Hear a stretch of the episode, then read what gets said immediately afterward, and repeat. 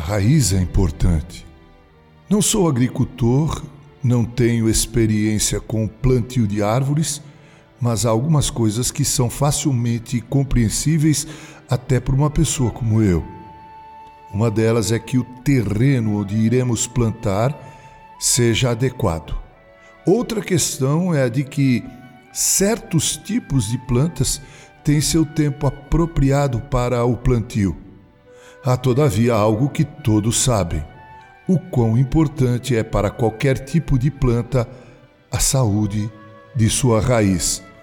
Quanto maior e mais profunda for a sua raiz, maior será a probabilidade da planta ou árvore ter saúde, florescer e frutificar.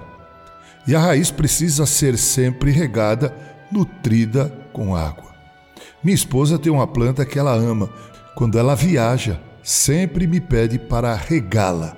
A questão toda é que eu sou um tremendo de um descuidado. Então ela me liga de onde ela está e me pergunta da sua plantinha. Eu então tento desconversar, mas ela insiste e pede que eu regue a planta. Ela diz: por favor. Bem, quando desligo o telefone, vou dar uma olhada na planta e as suas folhas estão assim murchinhas. Então pego uma vasilha, encho com água e arrego. No dia seguinte, a bichinha está verdinha, toda prosa. Suas raízes foram nutridas de água misturada à terra. Formou-se ali algo que a raiz absorveu e que fez com que, subindo pelo caule, pudesse fazer a planta vigorar. Nós cristãos somos como plantas e árvores. Precisamos ter raízes fortes e profundas.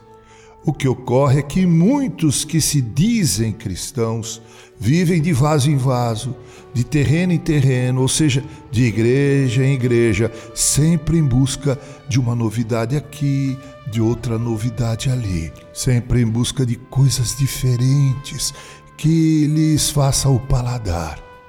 O resultado é que suas raízes se tornam frágeis, fracas uma planta assim nunca se torna vicejante e nem produz frutos bons.